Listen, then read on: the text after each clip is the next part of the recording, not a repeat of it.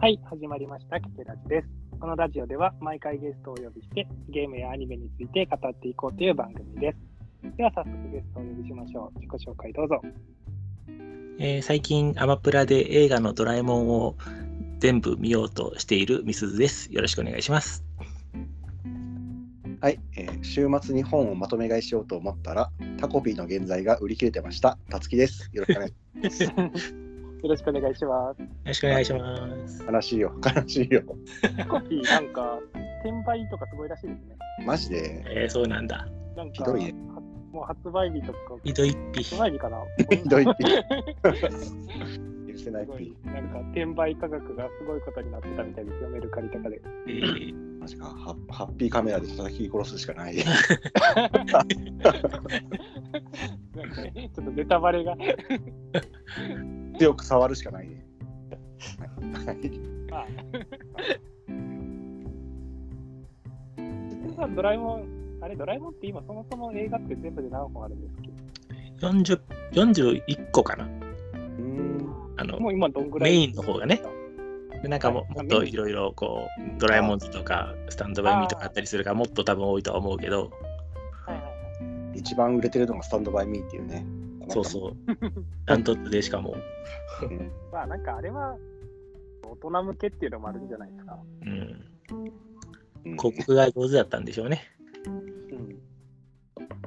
はい。まあ、はい。はいちなみに今どんぐらい見たんですか？今は、えーっと、今、今日日本誕生を見る予定なんだけども、うんうんで日本誕生って10作目なんだけど、ああ、そうなんだ。あで、あの途中で、えーっと、なんだっけ、開拓史とか魔境とか。の真のやつもすぐ直後に見るっていうのをやってるから、まあ15個ぐらいかな。うんああ。あと何週間か待てば、みすさんの映画ドラえもんベスト3回が、ちょっともしかしたらキケラジで収録されてるかもしれないと。いうわけですね。今のところ新恐竜が一番好きです。あ、なるほ。めっちゃ可愛い。恐竜は見たっけ？あ見おすすめたような気がするな。はい。まあ、あと、ちょっと今、ふと思ったら、これ、日本撮りの2本目じゃないですか。はい。でも、これをあの公開するの多分こっちを先にしましょうかっていう話したじゃないですか。ど。うんうん多分さっき撮ったのって、みすずさん久しぶりですねって言ったけど、ああ、そういえば。あ あ、今回こそが久しぶりで、聞いてるのは久しぶりって言ってるけど、多分2週連続になってますね。タイムパラドックスが。ちょっとまあねタイムマシンを使ったらバレてしまいそういうことも、まあね、ラジオはあるありますけども、まあ、今日の方をなんで先にしようかっていうと、まあ今日話すのは、まあ、あの今、今合ってるというか、まあ、2022年冬アニメうんうん。のことを話そうと思うので、はい。まあ、なんか来週になったら、その、なんですかね、アニメの最新話とかが一周進んじゃうんで、うんまあ、こっちを先にしようかと、いうことですけど、まあ、一応はい、2022年冬アニメって言ったら、基本的には多分1月スタートのことを言うかもしれないけど、うんまあ、今日話すのは、まあ、あの前のその秋スタートとかで今合ってるやつとか、うんうん。もしくはあの、まあ、この冬に映画があったやつとか、はい。まあうんそういうのの中からそれぞれのおすすめを紹介していこうと思います。はい。はい。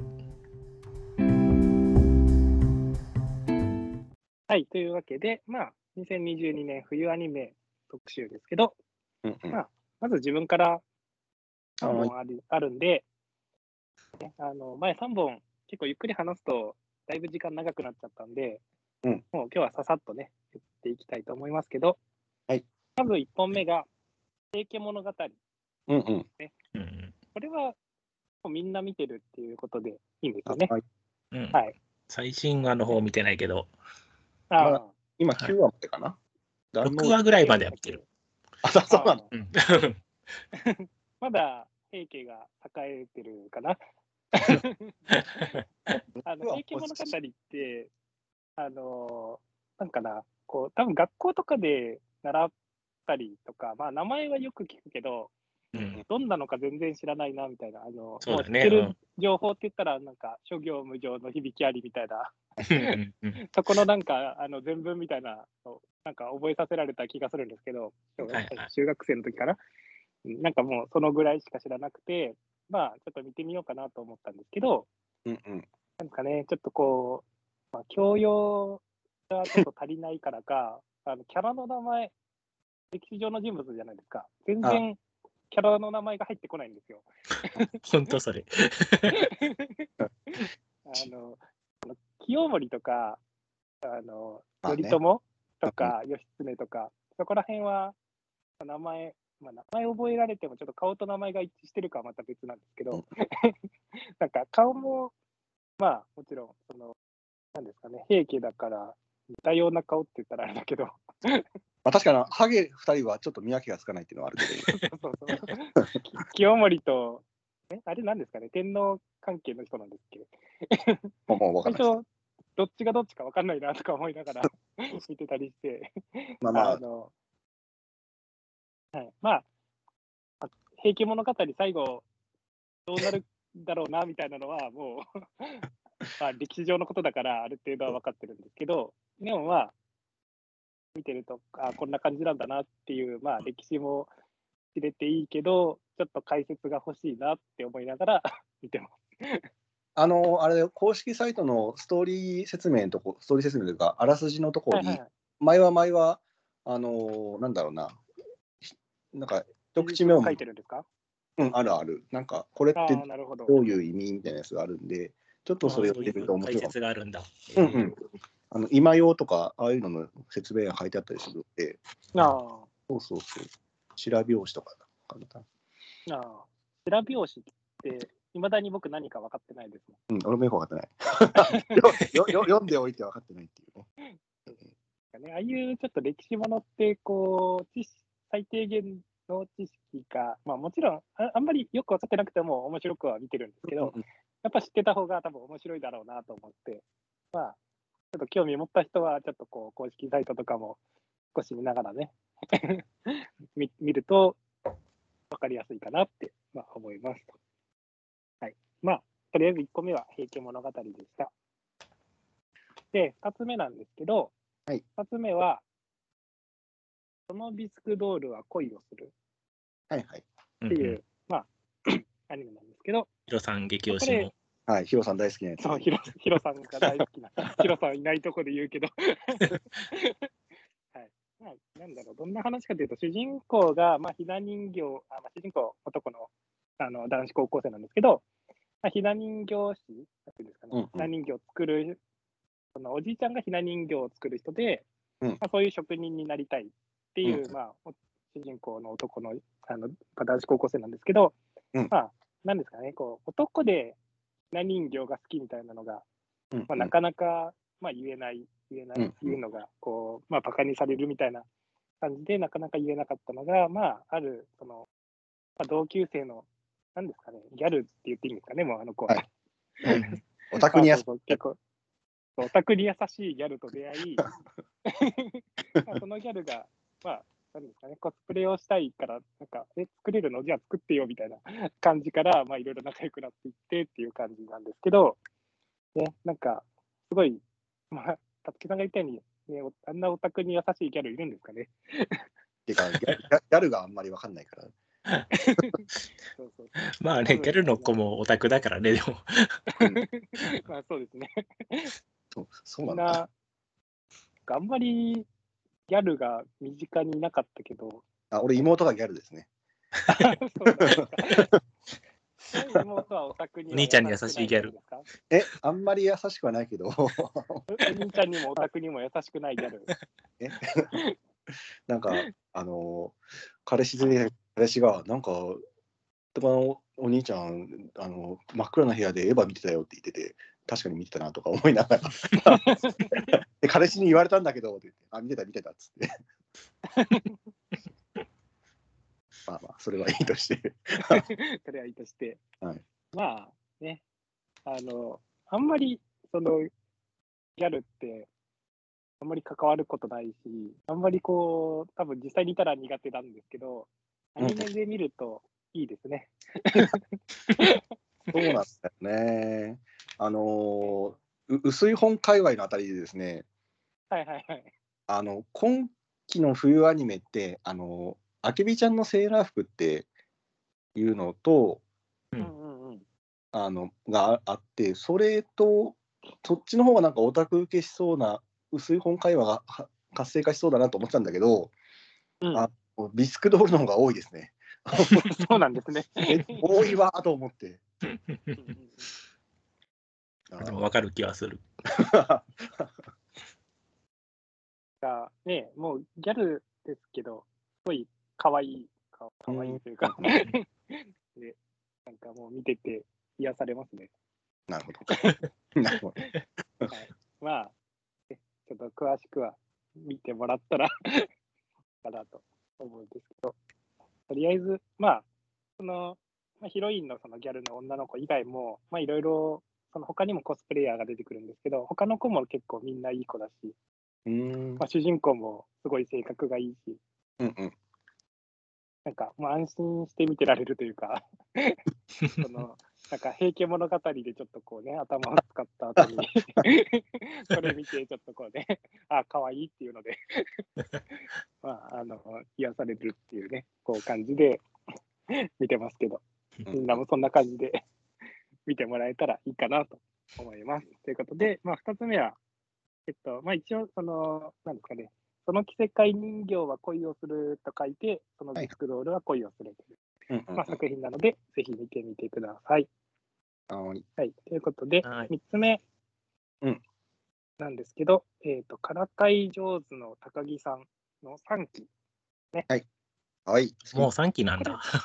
そうなんですよ。全然知らないから3期なんですけど、そんな合ってたんだね。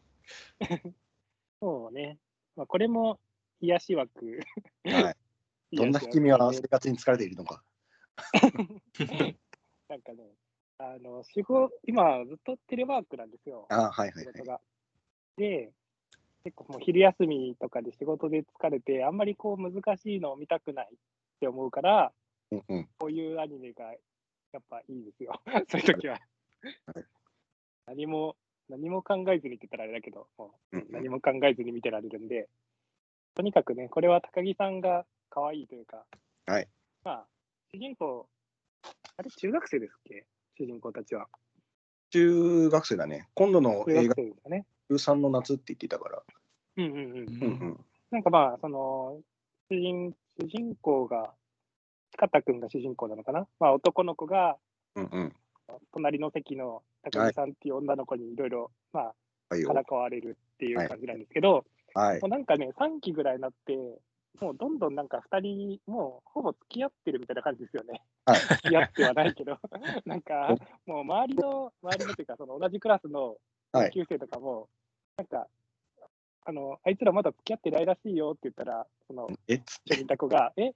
もうあいつら付き合ってるみたいなもんでしょみたいな、そんな会話があるぐらい、多分はい。付き合ってないと思ってるのは、多分西方君ぐらいなんですけど、もうね、あの、いいですね、あれは。もうちょっと、ちょっと語彙力が足りないんでいいということしか、なかなか出てこないんですけど、でもこの間、声優の話したときに多分言いましたよね、高木さんの話。そうそうそう。あの、高橋理恵かな、声優が。っていうので、高橋理恵なんだ話しま。したけど、うんうん、そうそう。もうね、なんか、高木さん見て、あ、この声いいなって思って、今、高橋理恵がいいって言いました？はい、言いました。魔法使いプリキュアの未来ちゃんの声がいいって言いましたね、今。気が強いよ。あちょっとあの、プリキュアの話は多分この後いっぱいしていいんで、あとりあえずね、ちなみに、何々って言いましたっていうのも、未来ちゃんの癖、口癖です。なるほど。そんな小ネタまであるんですね。すいません。あと、あと、高木さんで、なんか、いい、いいなって思うの、その、まあ、もちろん、その話もいいんですけど、なんかエンディング曲が結構懐かしの曲が多いんですよ。えー、あ、そうなんだ。その高橋理恵がカバーしてるんですけど、うんなんか、まあ、自分よりもだいぶ上の世代の曲も。学園天国とかだっけ？あそんなんとか、えーあとは結構自分が高校生ぐらいの時に流行った曲、高校生、うん大学生、僕結構昔生き物係とか結構好きで、うんうんうん。ライブ行ったりとかしてたんですけど、結構生き物係の曲とか、なんかそういうのとか結構エンディングで出てきて、なんか割と 自分たちぐらいの世代とかをターゲットにしてるのかなみたいな、うーん。なんかそんな感じもなんかあって、まあ、すごいこう高校生の時とか好きだった曲を、なんかその好きなキャラが歌うっていうのもいいなって思って、いいですね。えーいいですね。いいですね。それは。はい、まあ、気になる人はちょっと多分、戦い上手の高木さんエンディングとか調べたらどんな曲があるかは多分出ると思うんで、うん。はい。まあね、気になる人はそれちょっと調べて聞いてみて、まあ高木さん可愛いと思ったら、1期から3期まで、ぜひね。検索しらいただきます。仕事で疲れた人への癒しを。いや自分原作派なんですけど、原作というか原作を買ってるんですけど、なんかもう、はいはいま、毎回毎回、もうそろそろなんかネタ切れかな、飽きてくるかなと思いながら買って読むと、全然こう、うん、よ良い、良い、やなんか、はり良い。そう良いしか出てこないですよねそう。そう。一話ずつ読み進めては、こう床と膝を叩き、あの可愛すぎるといい、もう、うん、そうそう。今、今もうとにかくそう、なんか、二人の関係が良いですね。もう周りに、周りもこう、そんなに冷やかしもうんあんまりせず、周りも温かいのも良いし、ね、何もかもが良いので、ぜひ見てみてくださいということで、ちょっとね、まあ、この後二人の紹介もあるんで、はい。はい、ここで終わりにしておきますね。はい。じゃあ、そういうわけで、次は、みつさん、あ、俺が先がいい。俺が先がいい。あ、本当ですか？はい。あじゃあ大丈夫なんていうか盛り上がりそうは、ないのじゃあ、たつきさん。えっ、と、じゃあ、自分が、えっと、まあ、劇場用アニメを紹介したいので、えーただ、まあ、終わってるんですが、終わってるんですが、えが、えっと、グッバイ・ドングリーズっていうアニメ映画で、えっと、これが、あの、空よりも遠い場所って、女子高生の女の子があの南極を目指すアニメ、うんうんうん。うん。あれの、えっとまあ、監督やらスタッフやらが、まあ、オリジナルのあのまた別の劇場用アニメを作ったやつで、これが、えっとまあ、ちょっと田舎、東京にまあまあ近いちょっと田舎の、まあ、や田舎山の中で、えっと高校生だったような。男の子3人が、まあ、ちょっとこうクラスからはみ出してて、で、えっと、まあ、秘密基地でこううじゃうじゃやってたりするんだけど、で、えーっと、なんだっけ、花火大会の日にドローンを飛ばしてたら、山の中に落っこっちゃって、それを探しに行くっていう一晩の冒険の話で、まあ、なんかちょっとした、あのースタンドバイミー的なうんうん。話なんだけど、まあ、俺ちなみにスタンドバイミー見たことないんだけど、そんなの。で、その、まあ、男の子3人が、まあ、一晩中山の中を冒険していく中で、なんかお互いの悩みとか、まあ、弱みとかを知って、こう、一晩の中で成長していくみたいなやつで、あのーまあ、その田舎の山の中の冒険の話なんだけど、最終的にすごく視野が広いところに着地していって、大変こう、胸が気持ちよくなる映画だったんですけど、えっと、その中で、えっとまあ、焚き火を囲んでその男の子たちが3人であのキラキラ星の、まあ、英語版とか原原原書版、まあうん。トゥインクル・トゥインクル・リトル・スターを3人で仲良さげに歌うシーンが本当によくって仲良さげでもうそこがし超エモくって大好きなんだけどでなんかそれとこれの中で、まあまあ、主人公の一人の男の子がなんだかな、スマホを持ってないんだけど、父親から借りたカメラで、まあ、なんか遠足みたいなところに行って花の写真を撮るんだけど、その時になんか、まあ、なんだろうな、主人公がちょっと憧れてる女の子が、なんだろうな、カメラ好きというか、なんというか、で、なんかそれで話しかけてくれて、いいよね、カメラみたいな話をしてるシーンがすごくエモいんですが、なんとこのヒロインの、えー CV が花澤香菜なので、えーお でしょ？おえー、か KK 君はこれをしなきゃいけないということで。そうですね、花津赤菜出てたらぜひね、見ないと。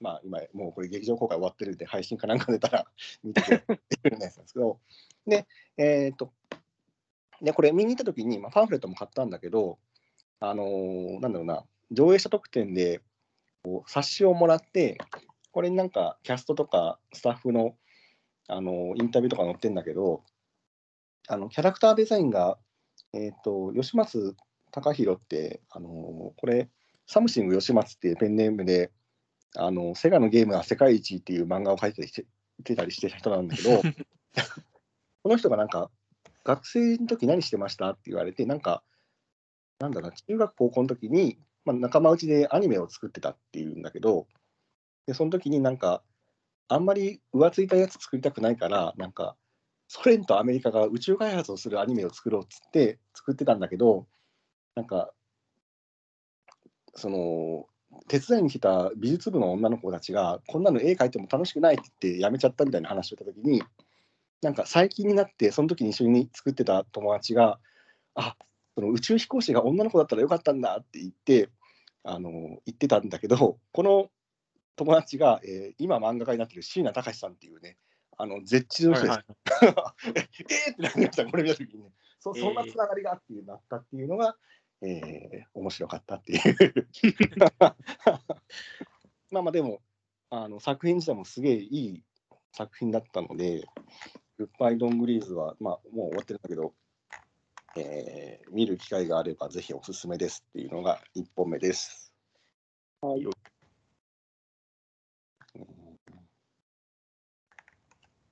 声優とか誰だったかなあ、梶裕貴と花江夏樹が出てます、ね。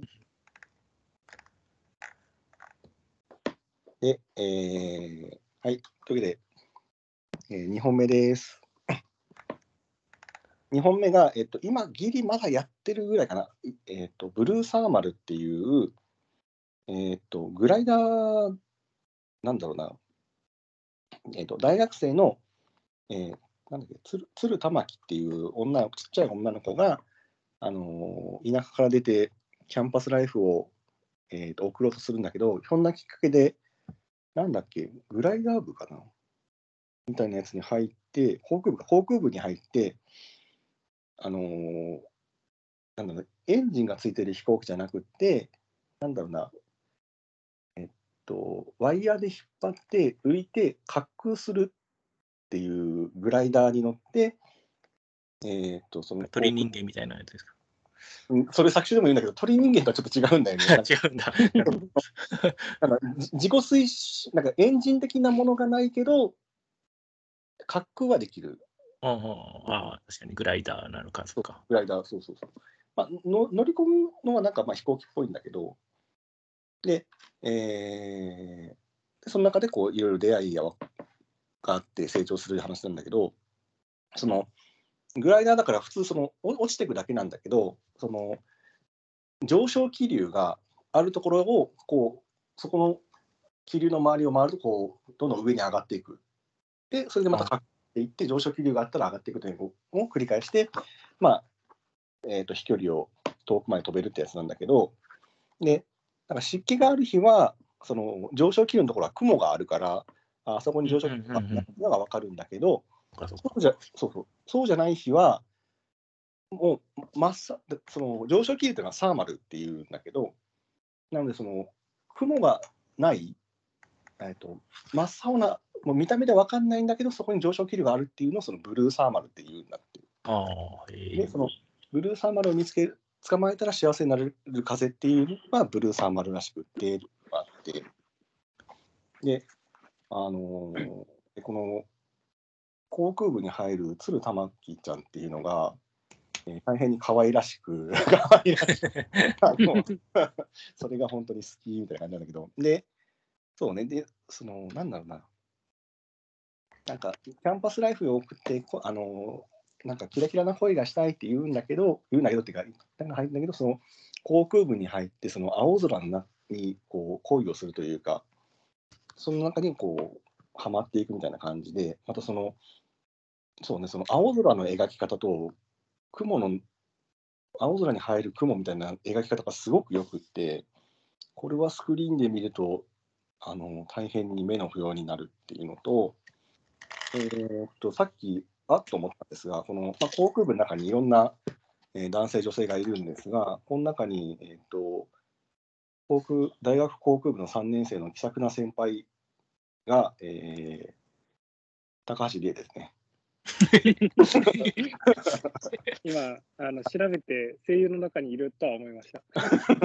あなので、これもあの経験官見に行かなきゃいけないということで あ。あんまりそんなにメインの人じゃなかったけどな。うん、なんか、後ろの方に書いてるから、メインじゃないんだろうなと思いながら。ね。なので、こう、そうね、ほんほんとこの空の描き方と、その、なんだろう、まあ、金金属で、そのグライダー自体が、その、なんだろう、日の光を受けて、こう、キラッて光るシーンがすごく綺麗で、これはね、まあ、なかなかその 空を飛ぶ体験とかってできないので、すごく見てていい映画でしたね。というのが、2本目のブルーサーマルです。よし。よしはい、ありがとうございました。じゃあ、すずさん、いきますか。はいはい。わあちょっと話すことを考えてないと話すの大変だな、僕。じゃあ、1個目は、はいえーっと、今期ってわけじゃないんですけど、前から合ってる王様ランキングっていうのが1つ目のおすすめです。はい。王様ランキング、王様ランキングってタイトルがそもそも何かというと、なんかうん国の、まあ、いろんな国があって、その国の豊かさだとか、うんうんうん。なんか王様の強さとか、なんかそういう国力的なのをこう、いろんな国ごとにランキングする、されていて、で、なんでこのタイトルなんですかね？ちょっと僕、いまいちよく分かってないんですけど。で、まあ、えっ、と、コミック2巻で止まってるので、主人公のお父さんが王様なんだけどうん、ボスを、ボスっていう王様なんだけど、それが王様ランキングな7位とかだったかな、なんかそれぐらいの。で、まあ、それの第一王子として、王様ランキング1位を目指すのかな？なんかちょっとよくわかんないですけど。目指してるわけじゃないような気がするから。なんで王様ランキングってタイトルなんだろうなってなんかずっと思ってるんだけど。で、その息子の主人公の、えーボッジ王子っていうんだけども、その王子がなんか生まれたて、えー生まれつき耳が聞こえなくて、で、えっ、と、お父さんが巨人なんだけども、なんか、お父さんとお母さん巨人なんだけども、そのボッジ王子はすごいちっちゃな人間サイズに生まれて、全然巨人じゃなくて、こう力もなく、でも耳が聞こえないからもちろん喋ることもできなくて、なんかこう、恵まれない男の子なんですね。でまあその男の子が、なんて言ったらいいのかな。周りの人に支えられながらどんどん成長していく話なんだけども、うんうん。もうそれもうそれがずっと楽しいというか、うん。で、えっ、と、ヒリング王妃様っていう、あの、はいはいはい。えーママ母？うんうん。うん本当のお母さんはちょっと前に亡くなってるんだけども、それで新しくお母さんとしてやってきたママ母の一のヒリング王妃っていうのがいるんだけども、こう第1話では最初、すごいはい。こう出来の悪い王子に対してちょっと厳しく当たる感じで、性格悪いママ母みたいな感じかと思いきや、もう話が進んでいくごとにどんどんもう、ぼっち王子のこと大大好きみたいなのがこうどんどんいっぱい出てきて、それが可愛くてたまらんっていうので、そのヒリング王妃が可愛いので見てください。そういうツン話デレ具合がやばい。あとね、お兄ちゃんがいるでしょ、お兄ちゃんが。そうそうそう。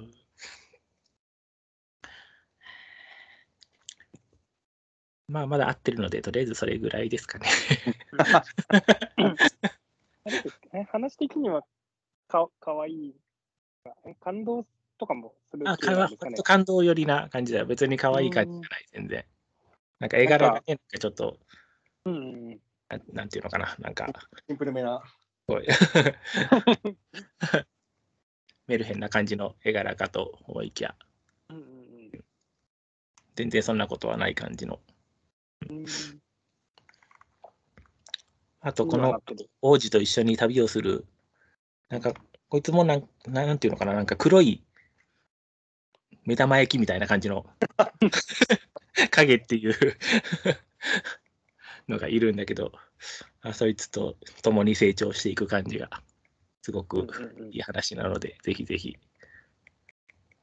僕もなんか全然最初興味なかったんだけど、うんうん周りで見てる人が多いなと思って、もうじゃあちょっと見うんてみるかと思ってみたら、もう気づいたら最最新話ですよみたいな感じ。自分もなんか名前は聞くから気になってはいるけど、どんなのかなっては思ってまし気になってるなら見てみてください。そうですねおすすめなので、ほんた。はいまあ、明日から3連休だしね。ということで、はい、王様ランキングおすすめです。おすすめできてたから。はい。で、えーっと、次におすすめなのが、はいえー2月に始まったばかりのデリシャスパーティープリキュアですね。はい。はいはい。デリシャスマイル。ちゃんと見てます？これなんかデリプリって訳してる人と、で僕は飯、ご飯の飯プリって訳してる人と、僕は飯プ飯プリ派なんです。こ公式はデパプリでしょ。あ、そうかそうか。デパプリ、デリプリ、飯プリで分かれてますね、今ね。僕最初あのタイトルでにあのこれデデリキュアだとやばいよなと思ってたんだけど。それはなかったっていう。うん、今回のプリキュアは、なんか、えーっと、ご飯、ご飯じゃないな、食べ物というか、料理とか、そういう感じのがテーマのプリキュアで、なんか、クッキングダムっていう、そうそう。あもうネーミング最高ですね。ね、世界があって、そこで、なんかな、レシピ、なんかいろんな料理の作り方が書かれた本みたいなレシピ本っていうのがあって、それを、えー今回の敵である怪盗ブンドル団っていうのにはい。包まれて、で、まあ、それを取り返すっていう話なのかな、今回は。ブンドル、ブンドルですよね。はいブンドル、ブンドル。こうさあ参りましょう、ブンドル、ブンドルってこう毎回言うのが楽しい。あ それ毎回やるんだっていう。いや、あの、そのりょ料理の妖精みたいなのが、あの、まあ、レレシピッピとあ、そうそうそう。あって、で、そのブンドル団はそれを、なんか、黒い弁当箱みたいなやつで こう吸収して、そうそうそう。いや、うん、なんか最最初の方に主人公がこう商店街歩いてたらめっちゃシャッター商店街で喋れてんだなって思ってたんだけど、うんうんうん、後にその ブブンドル団がその料理の妖精レシピッピを奪うとあのそのお店の料理の味が変わるんだよね。そうそうそう。それで営業できなくて閉めてたんかね、あれはね。そうそうそう確かにうんニワさんまでそのこと言ってて、あはいだからお店が閉まってたんだみたいなこと言ってて今回の時一番生活にやばいやつですよね。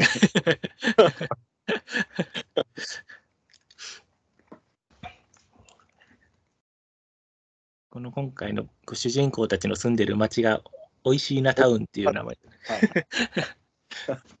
かわいい。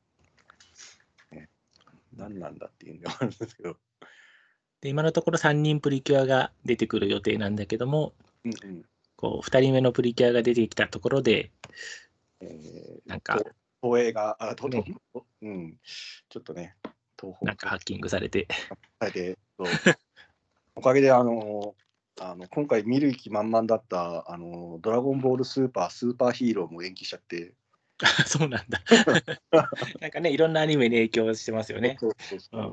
大変、ね、やっぱプーチンのせいなのかなと思いながら。ええそんなあるのかな。でもそれのせいで3人目のプリキュアがまだずっと出てこないまま。いや、本当は、その、3人揃ったぐらいでこの冬アニメの話しましょうかって言ってたんですけど、ああ、そうなんだ。うん、でも出ないし、うん 止まっちゃったし、なので、もう先にやっちゃおうかっていうので、ああ、はいはいはい。ね。そうそうね、あのこ、1ヶ月プリキュアが延期になって、でその間にハグッとプリキュアの映画があ4回に分かれて放送されるらしいんで、そうですか。こう昔の2人はプリキュアとのコラボ作品みたいなやつだから、あ、そうなんだ。うん、すごい面白いんで、それもぜひ。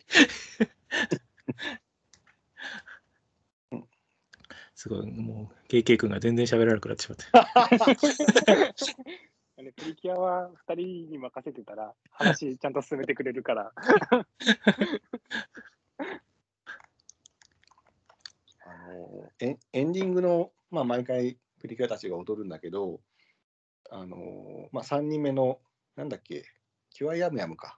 まだやむやむうん。出てないけど、の、あの腰を振るダンスが超可愛くって、早く出てほしいんですけど、毎回、こう、おいしまずい飯を食べさせられるだけの、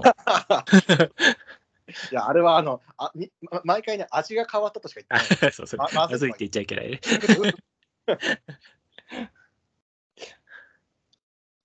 ご飯を食べようとしたところで、ブンドル団に奪われてしまって、味が変わってしまい、すごい悲しい目に遭うっていうところしか出てこない。1回目食べて美味しいってなった後に、あの、あのなんだっけ。ジェ、ジェントルだっけ？ジェンジェントル、あのブンドルブンドルしてしまうので、うん。あれが変わったっつってね、みんなが ざわってして、本当あれ、お店の人から考えると、ね、えってなるよね。ね、本当に迷惑な。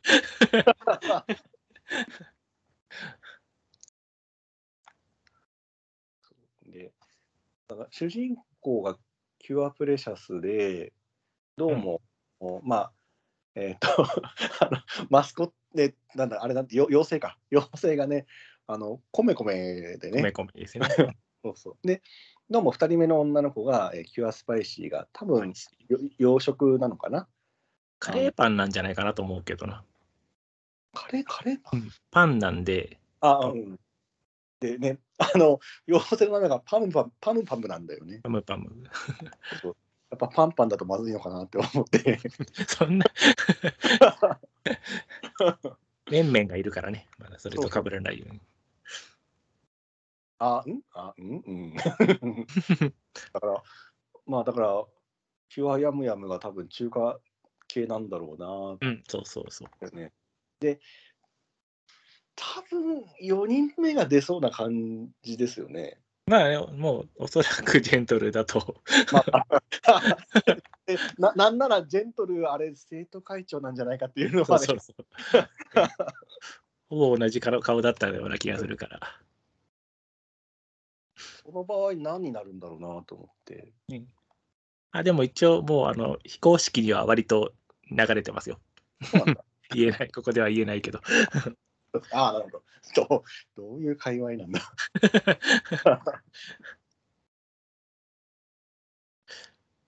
あとなんか、このおそらくこの匠くん、主人公の幼なじみの匠くんがなんか、あのオープニングに出てくるタキシード仮面的な位置の キャラなんじゃないかなとは思うけど、まだ全然出てきてないよね。なんならブンドル団も3人目がシルエットが出てるもんね。ああ。これなんだんだろうなと思いながら。まだ謎が多い。まあ、そうそうそう。早く、いや、なんか、久しぶりにプリキュアを見は見か見始めたので、あのあいいですね。ネネットフリ 自分は朝早く起きれないので、あのねネットフリックスで水曜日に更新してて、そっちで見てて、もうそうね、今年からちゃんとなんか放送してくれるようになったから、ありがたいですね。まななんで見始めたかっていうと、その1個前のトロピカルージュプリキュアのうんうん。えラストバトルがマジやばいっていうのは やっぱあのえ映画版でハードキャッチと共演したからか、でっかい人が出てくるのはいいんだけど、そのでっかい人がすごいハイテンションで踊ってて、やばいな。ちょっとテンションついていけなかったね、本当。いきなりすぎて最終回だけあれだし。そうそうであのメガネの人がメガネから光り出してたし、あれ何なんだろうなんていう。ちょっとはっちゃけすぎた感じはするけど。で、あの、くくるるんは出ましたね。っていう。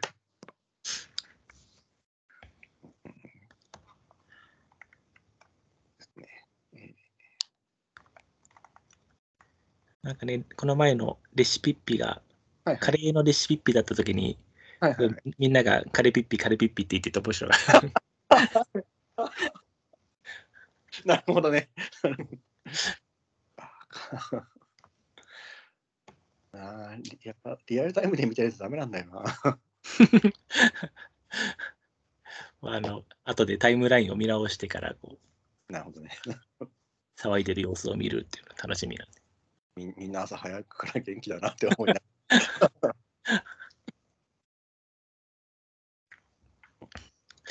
まあ、これくらいですかね。ら。絶対他長くなるだろうと思って、だから、あの、俺が先に言う。ということで、今年もまだ始まったばかりですけど、はい。プリキュアがおすすめですので、普通にね、大人が見てもまあまあ楽しいと思うんだけど、そうそうそう。うん。なので、ぜひ、はい、KK 君は魔法使いプリキュアを先にじゃあ KK 君の好きな高橋理恵が出てきますので。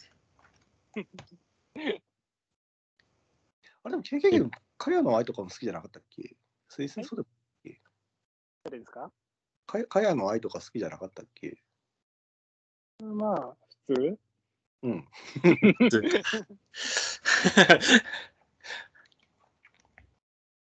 ジェントルーですもんね。そうですね。あと、今回あのロ、ローズマリーさんがいいですね。マリちゃんね。うんマリちゃん じゃあね、美容の、ね、美容のこれでもなんか、こう主人公たちの親とかからし見て、どんな 変に思われてないのかなと。いや、まあ、だから、ねグロ、グローバリズムだなって思いましたけどね。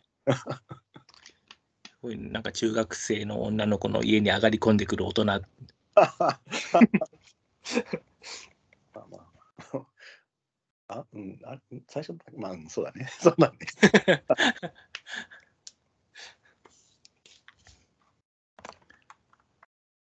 じゃあこれくらいで終わります。はいはいはい。じゃあ、えと今、フェードで帰ってきたか、全部使ってるか。というかね。なんかあれ頑張ってですよね。、頑張って切ってください。今、今みすずさんがこう締めようとしても、たつたつきさんがちょっとまた話をぶり返ぶり返す。戻したから、あーどうしよう、もう、まあ、一回聞いとくかと思いながら聞いてましたけど。すみません、ちょっと今日今日は乗ってしまいました。まあね、はい。